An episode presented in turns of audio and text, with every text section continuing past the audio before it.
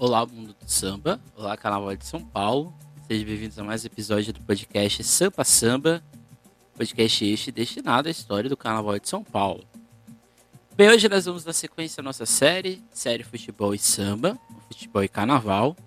Na série, no episódio passado, nós falamos de um aspecto mais geral, não só do surgimento das torcidas organizadas no estado de São Paulo, como também do próprio surgimento, do, da chegada do futebol no estado e principalmente né, na cidade de São Paulo.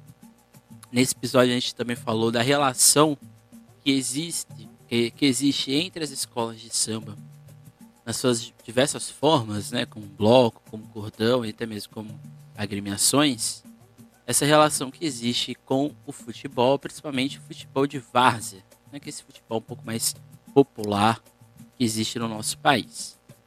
E por fim, a gente deu a introdução do episódio de hoje, que a gente vai falar exatamente de algumas torcidas, é, é, e aqui é sempre bom já pontuar logo de cara. Meu compromisso aqui não é exatamente falar da história destas torcidas, no sentido, vamos dizer assim, sequencial. Né? Que o objetivo é tentar mostrar para vocês que essas agremiações vão além da ideia do futebol. Né? Elas estão há muito tempo um processo de sedimentação. Então hoje a gente vai falar de duas agremiações, principalmente. Né? A gente vai centrar um pouco mais essas duas, que são agremiações que estão há mais tempo dentro dessa atividade, nessa relação né, de futebol e samba, que é exatamente o Grêmio Gaviões da Fiel Torcida e a torcida jovem do Santos. Além dessas duas, a gente vai dar aqui uma uma pontuada bem de leve no que é o pavilhão 9, a camisa 12 e a escola de Diadema Estupina Fiel. E no caso do Santos, a gente vai dar uma pontuada na Sangue Jovem, escola de samba aqui da cidade de Santos. Então vamos lá para nossa para nossas questões. Né? O interessante das escolas de torcida, e isso não é muito comum nas escolas de samba de São Paulo, é a ideia de que elas foram blocos carnavalescos.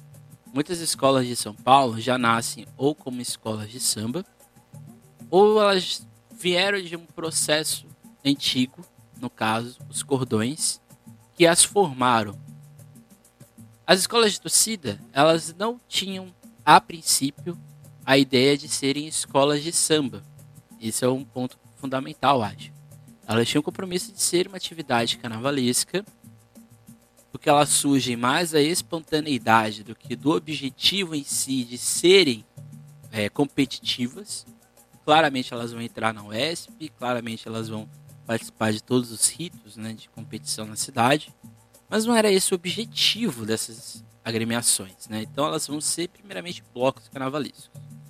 Então, primeiramente aqui eu vou falar o que é um bloco carnavalesco, caso você não seja, não seja de São Paulo, ou caso você seja de São Paulo não tenha esse contato bloco carnavalesco, ele é uma espécie de mini desfile de escola de samba, porém despregado ou não tem o objetivo de, ter, de ser tão sério, seja na execução do, da evolução dos componentes ou no, nos critérios visuais não ser exatamente o grande requisito. Né? O grande requisito de um cordão, de um bloco ser bem avaliado é exatamente a empolgação. Então os blocos, eles se, eles se diferem do, do canal do Distrito de Escola de Samba por vários aspectos. O principal deles é o tema. O tema seria algo correlacionado com o enredo. Esses temas, eles não têm o objetivo de ser exatamente sequenciais dentro de um enredo. Então, por exemplo, não existe roteiro de avaliação dentro de um bloco. Claramente existe ali uma história, mas não existe um roteiro. Então, ou seja, não existe sequenciamento do que vai ser apresentado. Então é uma coisa muito mais maleável nas suas formas. Então, aqui pegar um exemplo, né? Sangue Jovem tem um tem um, um desfile sobre os gordos. Aí você pode estar se perguntando, mas como fazer um enredo de gordo? Realmente, fazer um enredo sobre os gordos talvez não seja uma coisa fácil. Mas fazer um tema sobre os gordos é possível. Por quê? Você não precisa de sequências, né? Você pode falar, o gordo, que é o remomo, o gordo, que é, é um sentido de de certa de ser jocoso, o gordo no sentido é, do poder, do empoderamento e assim por diante. Ou seja, estou aqui pegando um exemplo, porque o gordo já foi aqui um tema da torcida jovem. Mas você pode falar de outros aspectos, né? Você pode falar é, de, da maçã, você pode falar do, da sexta-feira, você pode falar de um dia da semana e assim por diante. Então existe dentro do manual do jogador da UESP quatro balizamentos dentro da execução desse termo. O primeiro deles é a concepção, e aqui está dentro de uma ideia que é expressada dentro desse tema. Então, ou seja, é uma palavra que define esses termos, não é exatamente uma sequência de roteiro. Outro aspecto é a apresentação, e aqui, diferente do enredo, o tema é um catalisador desse livre desenvolvimento. Então, o enredo na escola de samba, ele meio que prende a escola numa realidade. Porque, de certa forma, tem que ter coerência no que está sendo dito. O bloco não tem essa, esse compromisso, né? Essa apresentação, ela não precisa ser tão presa. As fantasias, elas se associam a um tema, mas elas não podem sair dentro dessa linha de, de pensamento. Então, ou seja, as fantasias, elas têm que estar a todo momento dialogando e aqui é um pouco mais parecido com a escola de samba, né? Elas têm que estar a todo momento dialogando com o tema. Então elas não podem fugir dessa lógica. Na escola de samba isso até pode acontecer, né? Porque o enredo, como ele vai indo para vários vertentes, pode ser que certa coisa ali pode ser apresentada fora um pouco do eixo central, né? Na escola de samba você tem um eixo, que é o um enredo, você vai tendo ramos desse enredo, desse enredo para complementar ele, para explicar ele. E por último, as alas. Né? As alas dentro de um bloco carnavalesco ela não tem que ser de acordo com o roteiro sequencial. Então, por exemplo, a ala do fim do mundo, a ala do início do mundo tem que vir antes da ala do fim do mundo. No bloco, não tem esse compromisso. Né? As duas não precisam estar ligadas uma com a outra, elas podem estar ali dissociadas. Então, ou seja, o, o bloco carnavalesco ele tem um tema e tudo que vai gerar em torno do tema tem que estar de acordo com ele, mas não precisa necessariamente seguir um roteiro. As outras diferenças são as alegorias e adereços, então, seja, você se julga apenas uma alegoria, normalmente é um abre-alas que compõe um cenário, e principalmente os adereços, né, que estão dentro dessa ideia de, do tema, e existem mais para aprofundar ele do que necessariamente para ser o destaque. Outras, outra diferença é a empolgação, que é um quesito, olha só que interessante. A empolgação, ela vai jogar exatamente a espontaneidade desses componentes e ela está associada, ela seria a junção de harmonia e evolução que seria na escola de samba.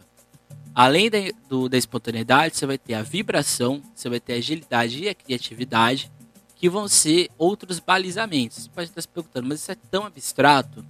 Realmente é abstrato, né? Porque o bloco ele tem que estar tá a todo momento feliz, ele tem que estar a todo momento em êxtase. Né? O bloco carnavalesco ele é a síntese do carnaval. Se as escolas de samba foram para um rumo, o bloco carnavalesco ele permaneceu onde ele estava. Claramente hoje um bloco carnavalesco é totalmente diferente de um bloco carnavalesco de anos atrás, mas eles são muito semelhantes nessa forma e no estilo. E outro, e outro aspecto diferente é exatamente a porta estandarte, né? No bloco você não tem casal de mestre e porta-bandeira, mas você tem uma pessoa que está ali conduzindo o estandarte deste bloco. Ela vai sozinha e aqui é claramente uma, uma sequência histórica dos blocos, dos cordões, dos ranchos, que tinha exatamente essa figura que fazia essa apresentação do que era, né, vamos dizer assim, o pavilhão, mas não pavilhão, que é um estandarte deste bloco. Então, ou seja, o bloco carnavalesco é a síntese do que essas torcidas organizadas faziam. Né? Você lembra que no podcast passado a gente falou que essas agremiações elas surgem da espontaneidade dessas rodas de samba, principalmente para preencher essas lacunas que existiam entre os campeonatos de futebol. Então acaba que esses blocos eles vão assimilar esse, essa espontaneidade e principalmente, não principalmente, mas indiretamente, profissionalizar estes componentes. Isso é muito interessante, né? Bem, então agora a gente vai olhar essas histórias, né, dessas escolas e blocos, né? O primeiro deles, acho que é o primeiro pioneiro nesse, nesse sentido, que é a Gaviões Fiel. A Gaviões Fiel nasce como torcida organizada em 1969, no caso, quando um grupo de jovens, né, jovens, vão é, se opor, primeiramente torcer ao Corinthians, é, para o Corinthians, pelas vitórias e tudo mais, mas também com o objetivo de se opor ao então presidente do Corinthians na época, o Valdir Elu. O Vadir Elu. O Elu, ele era uma espécie de figura não grata. Na verdade, ele é um ele se utiliza do clube para promover a sua própria ação política. Ele era arenista, então, ou seja, ele era da situação do governo militar. E ele queria se autopromover em cima do Corinthians. Então, essas pessoas, esses gaviões vão surgir né, com o tempo. E eles vão se opor à, à presidência do Corinthians. Mas com o tempo, eles vão também ganhando espaço dentro da cidade. O Corinthians é um público que tem uma, uma aprovação popular muito grande, tem uma população, o povão, se assim podemos dizer, né? o time do povo, como se autodenomina, isso vai trazendo pessoas dentro dessa lógica, dentro dessa realidade. Então, Gaviões da Fiel Torcida, como vai se chamar depois, é uma entidade praticamente paralela em relação à cidade de São Paulo. Como se fosse uma outra realidade, uma outra ótica de se enxergar dentro da cidade de São Paulo. Então, basicamente, esse é um ponto. A Gaviões vai se tornar um bloco em 1976, quando aí sim, após essas pessoas, os, os integrantes da Gaviões já tinham uma ala na Vai Vai, né, eles saíam na escola, mas eles vão ir além. Eles vão querer agora sim formar um bloco com o grande objetivo de juntar a torcida ainda mais, de criar uma interação de lazer, que é algo que a gente já viu no podcast passado, essa relação de sociabilidade, essa relação de afetividade que é criada por meio do samba, por meio dessas rodas. A Gaviões vai estrear com o bloco em 76, mas é em 77 que ela vai ter uma era de glórias. Esses são 14 apresentações como bloco Dessas 14 apresentações, são três vice-campeonatos e 11 títulos, né? quase todos esses títulos de forma seguida. A Gaviões, então, era uma potência já como bloco, então não, não é nenhuma surpresa. Mas com o tempo, a Gaviões ela também vai ganhando simpatia, ou ela vai ganhando respeito pelas outras entidades carnavalescas da cidade. Por exemplo, algumas ações já aconteciam na Gaviões. A Gaviões sediava finais de sambas enredo de escolas do grupo 2, do grupo 3 da UESP. A Gaviões era também espaço de várias rodas de samba que convidavam várias outras entidades para tocar na sede. A Gaviões, por exemplo, vai ter atuação de protagonismo dentro da UESP, por exemplo, Flávio La Selva, que é o, o sócio número um da Gaviões, ele e também um dos principais figuras da, da escola e do, da torcida. Ele participa de várias ações dentro da UESP. Então, ou seja, a Gaviões ela nasce com um bloco talvez para, vamos dizer assim, extravasar a alegria dos seus componentes, mas com o tempo o negócio vai ficando sério. Sério até demais, né? A Gaviões como madrinha, curiosamente, esse aqui é o ponto mais interessante, né? A madrinha da Gaveza Fiel é a camisa verde branco, né? Então esse é, é o único verde permitido dentro da, da sua quadra. A Gaviões tem várias fases. A primeira delas é exatamente como bloco, nesse período aí de praticamente só vitórias. É um bloco que tem como sua grande características temas críticos, mas também temas ligados ao Corinthians. Mas é sempre bom pontuar que o Corinthians não é algo muito hegemônico dentro da Gaviões Fiel. De 76 até 2021, a Gaviões só tem cinco enredos sobre o Corinthians. Então é muito pouco. Só para vocês terem noção, a palavra Corinthians só é citada 10 vezes em todos os sambas enredos que a Gaviões Fiel já fez ao longo da sua história.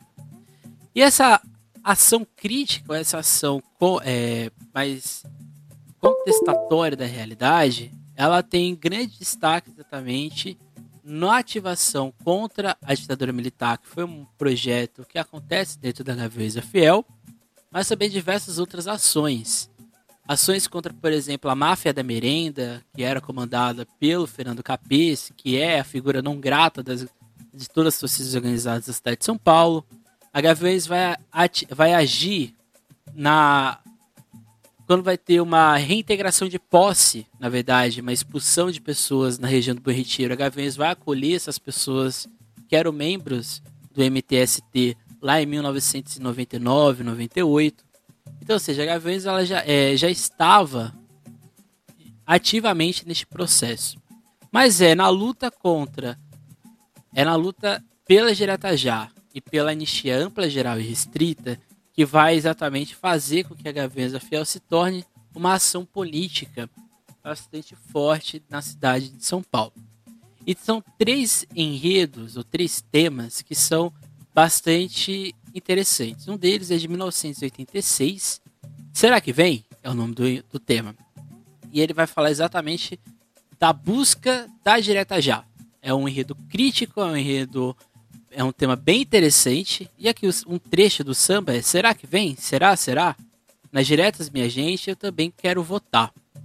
E aqui é interessante que não é só na era de bloco, mas também na era de escola de samba, Gaviões coloca na criança, coloca no futuro sempre o desejo de mudanças e de melhora. A Gaviões tem esse discurso muito nostálgico da mudança a partir do jovem, da criança, desse futuro que está por vir.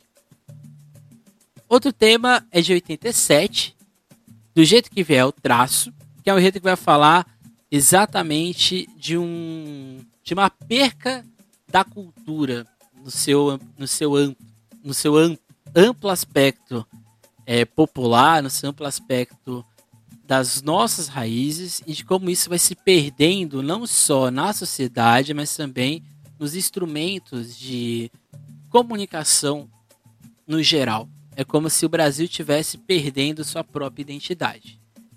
Em 88, no enredo Palhaços e Palhaçadas, que é um enredo que vai falar exatamente do período político do país. E aqui citando um trecho do, do samba, se o leão morder de jeito o bumbum do Marajá, e aqui é alusão aos políticos, né? E o leão exatamente por causa do fundo de garantia, né? Então, se o leão morder de jeito bumbum do Marajá, que regime esse que só faz emagrecer? E a dona inflação faz a gente empobrecer. Aqui é exatamente a alusão à fome, que nesse período, né, final dos anos 80 início dos anos 90 no Brasil, era uma epidemia no sentido da sua disseminação. Era um Brasil muito pobre ainda. E também de um período em que a inflação fez gerar mais empobrecimento dos pobres e os ricos continuaram lá no seu. como sempre é, né? E continua. FMI multinacional, e aqui é a dívida externa do Brasil, e a tal constituinte só no outro carnaval. E aqui é exatamente a alusão à Constituição de 88, que era para acontecer em 87, mas não deu, era para acontecer em 86, mas não aconteceu, e só vai acontecer ao longo do ano de 1988. Então esse foi o último enredo de bloco da Gaviões. A Gaviões, ela não faz a sequência por exemplo, a torcida jovem vai fazer, de ser do grupo 3, do grupo 2, do grupo 1, acesso até chegar no especial. A Gaviões ela vai ser convidada pela Liga. A Gaviões, como um bloco, tinha uma, era um investimento gigantesco. Era uma escola com vigor para gerar esse espírito, vamos dizer assim, de investimento muito grande. Então, o investimento da Gaviões como bloco era às vezes superior de escolas de samba do grupo especial. Então, isso vai fazer com que a Liga convide para ser uma escola de samba é, da sua entidade. A Gaviões nunca mais vai ser da UESP depois de 89, porque ela vai permanecer na, na Liga até hoje.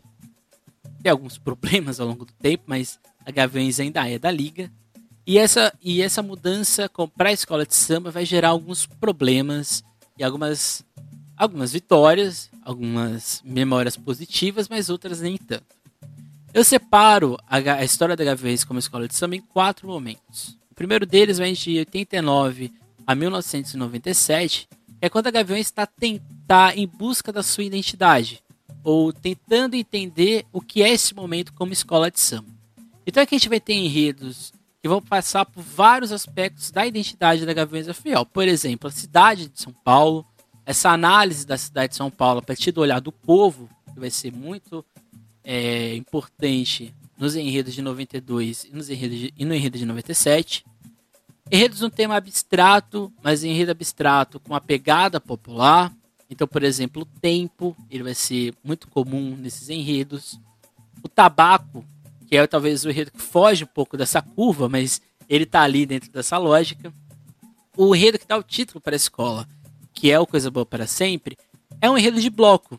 Né? São vários aspectos da Gaviões como bloco e que deram aí sim o primeiro título da escola. Mas mesmo a escola ter sido campeã em 95, a Gaviões não era ainda uma escola muito forte no sentido de brigar ou de conquistar títulos em sequência. Né? A Gaviões, por exemplo, só vai ter, vai ter entre 89 e 97 só um vice-campeonato. Então só uma vez que ela bate na trave. Mas entre 98 e 2006 é o que eu chamo que é o período de luxo e riqueza da Gaviões, que é quando a Gaviões de fato vai assumir uma característica de escola de samba nesse aspecto da organização empresarial, nessa, nesse alto investimento de luxo, e que vai ser impulsionado por dois, dois carnavalescos exatamente do Rio de Janeiro, que tinha uma pegada desse volume, né, do opulento da riqueza, que é o Roberto Chenier, que vai ser carnavalesco da Gaviões entre 98 e 99 e em 2004, e o Jorge Freitas, que vai ser carnavalesco entre 2000 e 2003 e retorna em 2005 e o carnaval de 2006. Esses anos, a Gaviões poderia ter sido campeã em quase todos eles. Né? A Gaviões praticamente perde para ela mesma. Por quê? Acho que esse aqui é o ponto muito importante. Porque a Gaviões ela estava vindo dessa sedimentação, então ela não estava preparada por completo no sentido técnico da palavra. Por exemplo, em 98, a Gaviões perde por um erro, é, fica, perde a segunda colocação por um erro bobo, né? questões ali de baianas que faltaram, porque o, o ateliê não ficava exatamente em São Paulo, ele vinha do Rio. A partir de 99, a Gaviões vai criar praticamente um ateliê gigante para a confecção das suas fantasias, que ficava ao lado da quadra da escola hoje, né? Além disso, em 99 a escola vence no enredo luxuosíssimo um samba magnífico sobre o Sebastião, do Sebastianismo, do Sebastianismo, Dom Sebastião e do Maranhão. Em 2000, a escola poderia ter sido campeã na estreia do Jorge Freitas, mas perdeu ponto apenas exatamente no Mestre Salha Porta Bandeira, porque a roupa da Porta Bandeira quebra no longo da, da avenida. E se não tivesse acontecido essa quebra, ela teria tirado 10 e a Gaviões seria campeã única no Carnaval de 2000, mas acabou ficando na quarta colocação. Em 2001, ela perde de novo para ela mesma, porque um carro quebra, mas poderia ter sido campeão fácil. Até naquela época era o desfile com o maior orçamento da história do Carnaval de São Paulo. Em 2002 e 2003, a escola vence. Em 2002, no seu enredo mais amplamente cultural, mais é, forte da sua história. Eu acho que esse desfile é avassalador, que é o Checkmate, que é um enredo crítico também. Em 2013, a escola vence talvez o seu enredo mais técnico, é o desfile mais técnico. A escola de 30 notas só vai perder duas notas abaixo de 10. Então, ou seja, a Gaviões ela estava no seu vigor. Em 2004, a Gaviões tinha tudo para ser tricampeã, mas tem aquele problema no carro. Todo mundo sabe o que aconteceu. Em 2005, a escola desfila no acesso no desfile extremamente luxuoso para a época para o grupo. Em 2006, a escola novamente cai. E aqui é o último ano desse luxo e é, opulento da Gaviões da Fiel. A partir de entre 2007 e 2014, a gente vai ter uma outra fase na Gaviões, que é o que eu chamo de período sombrio, ou no período de incertezas. Porque a Gaviões, ela estava vindo no período que ela tinha se encontrado como escola de samba, mas entre 2007 e 2014, isso vai perdendo a confiança, ao meu ver, nas escolhas dos enredos e até mesmo na execução dos desfiles. Por exemplo, 2007 é um enredo sobre o padre de Anchieta. 2008 é um enredo CEP, o primeiro da escola sobre a zona de Panaíba. 2009 é um enredo sobre a roda. O que, que uma coisa tem a ver com a outra? Nada. Essa é a grande questão. Então isso aqui indica que a escola estava ainda meio que é, sentindo o golpe de 2004. Essa é a grande verdade. Às vezes dá a impressão que a Gaviões não assimilou por completo o que aconteceu em 2004. E de lá para cá a escola, infelizmente, já não é aquela potência, porque o carnaval mudou. Se antigamente a Gaviões era o parâmetro para as outras escolas, a partir de agora era, era a Mocidade Alegre, por exemplo. Né? Então a Gaviões ela era uma escola ainda forte, mas ela não era o único parâmetro. Aí em 2010 em diante, mas já inicia em 2009, a gente vai ter esse período de corintianismo, quase todos os da Gaviões citam alguma coisa do Corinthians. Desde a propaganda, passando pela roda, passando pelo Ronaldo e assim por diante, a escola vai ter esses aspectos do corintianismo que tem no Ronaldo o seu ponto derradeiro. A escola vê ali e fala: não, a gente tem que mudar isso. E a partir de 2015 a escola muda essa narrativa. E aí é um grande problema, porque os enredos eles são muito abstratos e às vezes parece que eles estão falando de nada com nada. Então, a partir de 2016, a escola. Ah, 2016, não. A partir de 2019, a escola adota uma outra postura de se reencontrar como escola. Isso vai estar exatamente na reedição do Samba de 94 mas que não dá muito certo. São várias questões ali que vão acontecer. E de 2019, 2020 e até então, a Gaviões está aí na sua remodelação para se reencontrar como uma escola de samba. A outra escola que a gente vai falar aqui é a Torcida Jovem, que era grande rival como bloco da Gaviões da Fiel na época de Tiradentes. A Torcida Jovem nasce em 1969 como torcida e vai virar bloco em 1978. A torcida jovem é interessante porque é uma escola dos Santos que nasce em São Paulo e não na cidade do litoral é, de São Paulo, que é Santos. A torcida jovem vai passar por três bairros. O primeiro deles que é o Brás, mas é na Bela Vista que tudo vai acontecer. Porque na Bela Vista a escola vai se tornar, ah, o bloco vai se tornar oficial. Já existiam rodas de samba, mas o bloco ele vai ser oficializado em 78. E de 78 em diante, a torcida jovem vai rivalizar com a Gaviões da Fiel e é uma rivalidade sadia, inclusive, de uma quase sempre uma quase sempre sendo vice da outra. No caso, a torcida jovem quase sempre perdendo nos detalhes, nos pontos mínimos para a Gaviões da Fiel. A torcida jovem, assim como a torcida da Gaviões, tem uma, uma aproximação muito grande com o teor crítico Torcida Jovem também foi uma escola de samba que lutou durante a ditadura militar, organizou ações durante a ditadura militar e tem um discurso de sociedade que vai além do futebol. Isso é muito interessante, né? Porque são escolas que nascem no mesmo ano e têm essa pegada muito parecida, muito semelhante. Mas acho que diferente da Gaviões, o apelo popular da torcida jovem não fez com que a escola criasse essa potência econômica, essa potência de organização como foi a Gaviões da Fiel.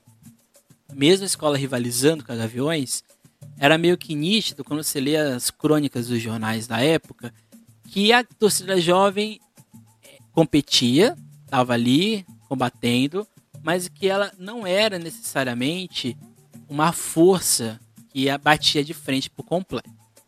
Então a torcida jovem ela vai ter alguns momentos, o primeiro deles entre 78 e 88, que é quando a escola vai rivalizar com a Gaviões.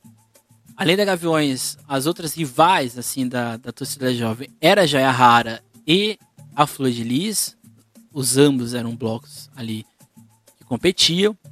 E a marca do bloco carnavalesco da torcida jovem eram os enredos bem de bloco. Eram enredos lúdicos, enredos debochados, enredos que ironizavam em muitos aspectos a sociedade, seja no tom crítico ou em outros tons. Por exemplo, em 93, a, o bloco vai levar um enredo Quem Me Viu, Quem Me em que realiza uma crítica ao carnaval. E aqui você está um trecho do samba, né? Onde está a galera que agitava a passarela ao me ver passar?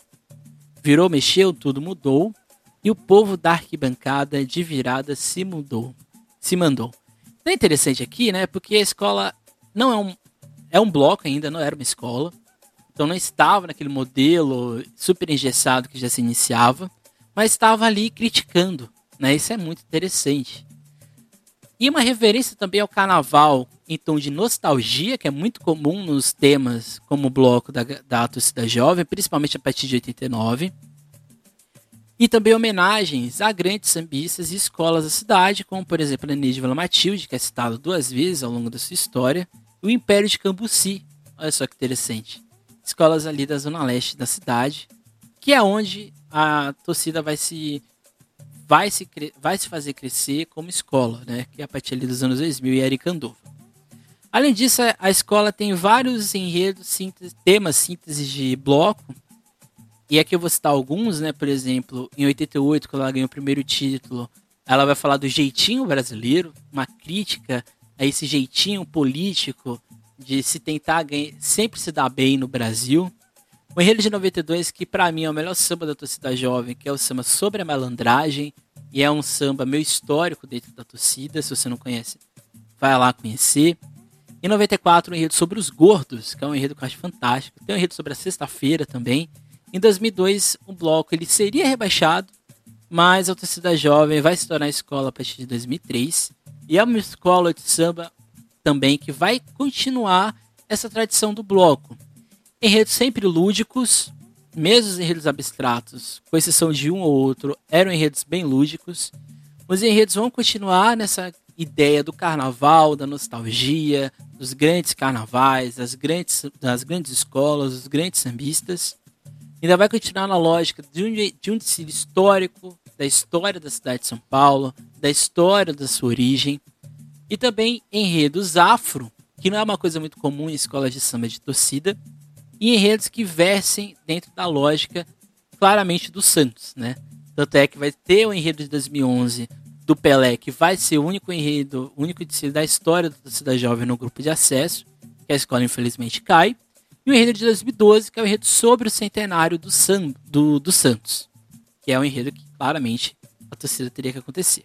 Mas interessante é que a torcida jovem, ela em menos ali de três anos, ela já chega no grupo 2. Então ela chega, ela sobe do grupo para o grupo 2 em 2004 e ela sobe, ela sobe para o grupo 1 em 2008. Então é um período bem rápido que a escola já chega ao que seria o grupo 1 da UESP hoje. E ela fica ali, né? A torcida jovem não é uma escola que tem, como eu posso dizer, uma um, um vigor econômico como outras escolas de samba de torcida, como por exemplo Mancha Verde, Dragões, Gaviões, Independente, até mesmo a Camisa 12. Mas a torcida jovem é uma escola que eu desejaria no futuro, não pode ser agora, pode ser mais para frente. Seria interessante ver uma escola que há muito tempo está desfilando em São Paulo, foi bloco, protagonista. Seria interessante, muito legal ver essa escola de novo ali entre nós, entre as grandes escolas, porque é um lugar que ela merece estar e ela, ao meu ver, está buscando isso novamente. Esse ano fez um desfile belíssimo sobre o Jair Rodrigues, um samba espetacular. E ano que vem, o próximo carnaval, na verdade, vai levar um enredo sobre a Bela Vista, que é uma homenagem, uma releit é uma volta à sua origem, ao seu passado. Agora eu vou falar de outras agremiações que também são importantes dentro desse campo das escolas de torcida, que é a Camisa 12, a primeira delas, que é uma escola de samba de origem também do Corinthians. Ela nasce em 1971 de uma dissidência da Gaviões da Fiel e como bloco vai nascer na Vila Maria, onde hoje, se não me engano até hoje fica sua sede. Na época era uma sede muito bem organizada, muito pujante, inclusive. Como o bloco vai estrear em 85, na categoria de pleiteante. E em 89 vai, de fato, ali ter o seu auge, vamos dizer assim, como bloco na transição para as para ser uma escola de samba. Mas o fato é que a camisa 12 ela vai ter somente destaque como escola de samba. Então, o bloco, a fase de bloco da, da camisa 12 não é uma fase, vamos dizer assim, das mais pujantes. O que eu destaco na camisa 12 é que a escola tem um teor nos seus enredos muito diferente da Gaviões, por exemplo. Um deles é a temática negra, que é muito presente na camisa 12. Não exatamente o enredo afro, aquele afro do de Oixá, de afirmação do negro. Não, o enredo afro na, na camisa 12, ele se apresenta na afirmação da negritude a partir de personagens que são homenageados. Em 2003, a escola foi homenagear Milton Santos, um dos maiores geógrafos da história do Brasil e uma das principais militantes, um dos, uma das principais é, figuras da militância negra e da busca de igualdade social do Brasil. Em 2008, a escola vai homenagear o Solano Trindade, que é uma, uma entidade da cultura negra no Brasil. E também uma crítica à desigualdade social e principalmente ao racismo. Em 2012, a escola vai homenagear o seu nenê de Vila Matilde, só que legal. Em 2015, vai homenagear o primeiro ministro negro da história do STF, que é o Joaquim Barbosa. Em 2017, vai homenagear o Adoniran Barbosa, que talvez seja um dos principais sambistas, junto com o Geraldo Filme, de projeção do samba paulista para o, para o redor do Brasil, principalmente do samba paulistano. Então, ou seja, a escola fala, tem essa característica da afirmação dessas figuras negras, que querendo ou não é um enredo afro, e também enredos críticos, que é uma marca da camisa 12. Por exemplo, em 2016, a escola vai pedir uma reconstrução de um novo país, um país mais justo, com mais igualdade. Em 2018, a escola vai fazer um enredo sobre a intolerância religiosa a partir da figura de São Jorge, que é padroeiro do Corinthians, inclusive. 2019 talvez seja o enredo mais famoso da Camisa 12, que é um enredo sobre os professores, onde se que vai viralizar principalmente pelos professores da capital de São Paulo, mas também ao redor do Brasil.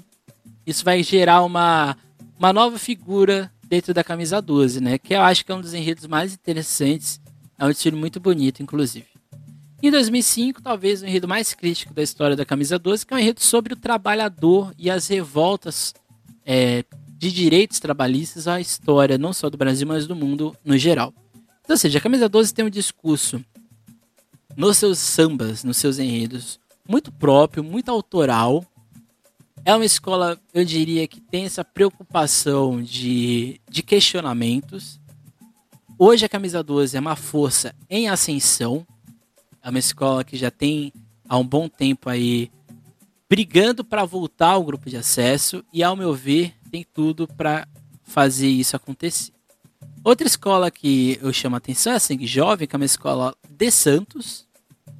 Nasce como, bloco, como torcida em 88 e como bloco vai, como escola na verdade, vai nascer em 2006 na retomada do Carnaval de Santos e vai vencer o único título da escola em 2006 a Sangue Jovem é uma escola que tem força na cidade, mas que nesses últimos anos vem sofrendo com sérios problemas, com problemas de mais variados tipos, mas é uma escola com força. Basta se reestruturar que tudo volta ao normal.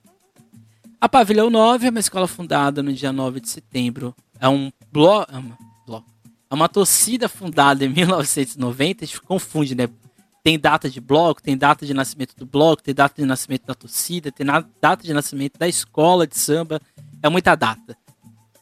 Mas como torcida nasce em 90, esse nome é alusão à casa de detenção do Carandiru, porque tinha um clube, é, uma espécie de time chamado Pavilhão 9 lá dentro, e é daí que nasce o nome.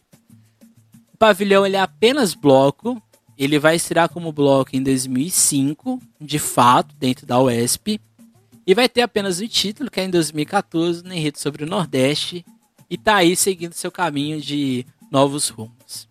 E a última escola é Estopim da Fiel, que é uma escola ligada é, ao Corinthians, é óbvio. Mas ele, ela não fica na cidade de São Paulo, ela fica na cidade de Adema, Diadema que há muito tempo não tem carnaval.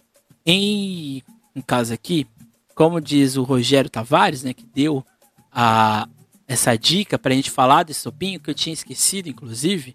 Mas o fato é que a estopina, a estopina Fiola vai nascer como torcida é, em 1979, em Diadema, como bloco vai surgir em 88, e o primeiro desfile como escola de samba vai ser em 2000. A Estopina Fiel é uma potência do carnaval de Diadema, quando ele acontecia, óbvio.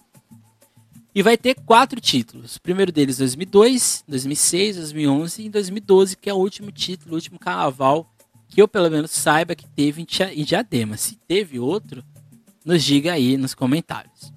Então, assim, a gente pode perceber que as escolas de samba ligadas ao Corinthians, por exemplo, elas são em maior número, talvez por vários motivos, talvez porque o número de torcedores seja um pouco maior em associação, né, tanto da Estupim, da Camisa, do Pavilhão 9 e da Gaviões Fiel. É interessante perceber que uma das principais torcidas que estão dentro do carnaval ligadas ao Santos é uma escola de torcida de, dos, que torce para o Santos, mas que nasce na capital. Isso é muito interessante, isso é muito curioso, inclusive. E são duas são instituições que têm sua história e que têm seu protagonismo, seja na cidade de Adema, de Santos ou na cidade de São Paulo. Então esse foi o podcast de hoje, né? Interessante disso tudo, né, que tanto a torcida jovem quanto a Gaviões da Fiel estão aí há muito tempo, né? A Gaviões desde 76 e a, e a torcida desde 78. Então estão dentro da atividade carnavalesca há muito tempo, não é de hoje. Então elas têm uma sedimentação, elas têm a sua própria história. Né? Que a gente percebeu aqui que não é só de futebol. Pelo contrário, está longe de falar só de futebol. Eu quase nem falei aqui de enredo de futebol, seja na Gaviões ou seja na torcida jovem e nas outras demais. Então esse foi o nosso podcast de hoje. Semana que vem a gente vai falar das escolas ligadas ao Palmeiras e ao São Paulo. Então a gente vai falar aqui de Tupi Mancha Verde, e a gente vai falar da Independente da Dragões Real, podcast que aí vai ser um pouco mais é, questionador no sentido da formação. Né? São escolas que têm ali alguns problemas que acontecem, mas isso fica para a próxima edição. É isso, gente. Até mais. Não deixe de seguir a SASP nas suas redes sociais. Não deixe de curtir esse vídeo, se você estiver vendo pelo YouTube, de compartilhar ele. E também não deixe de seguir minhas redes sociais, Emerson Canal SP. É isso, gente. Até mais. Nunca esqueçam, nunca esqueçam de, sambar. Nunca deixem de sambar e nunca esqueçam de sambar. É isso, gente. Até mais e tchau.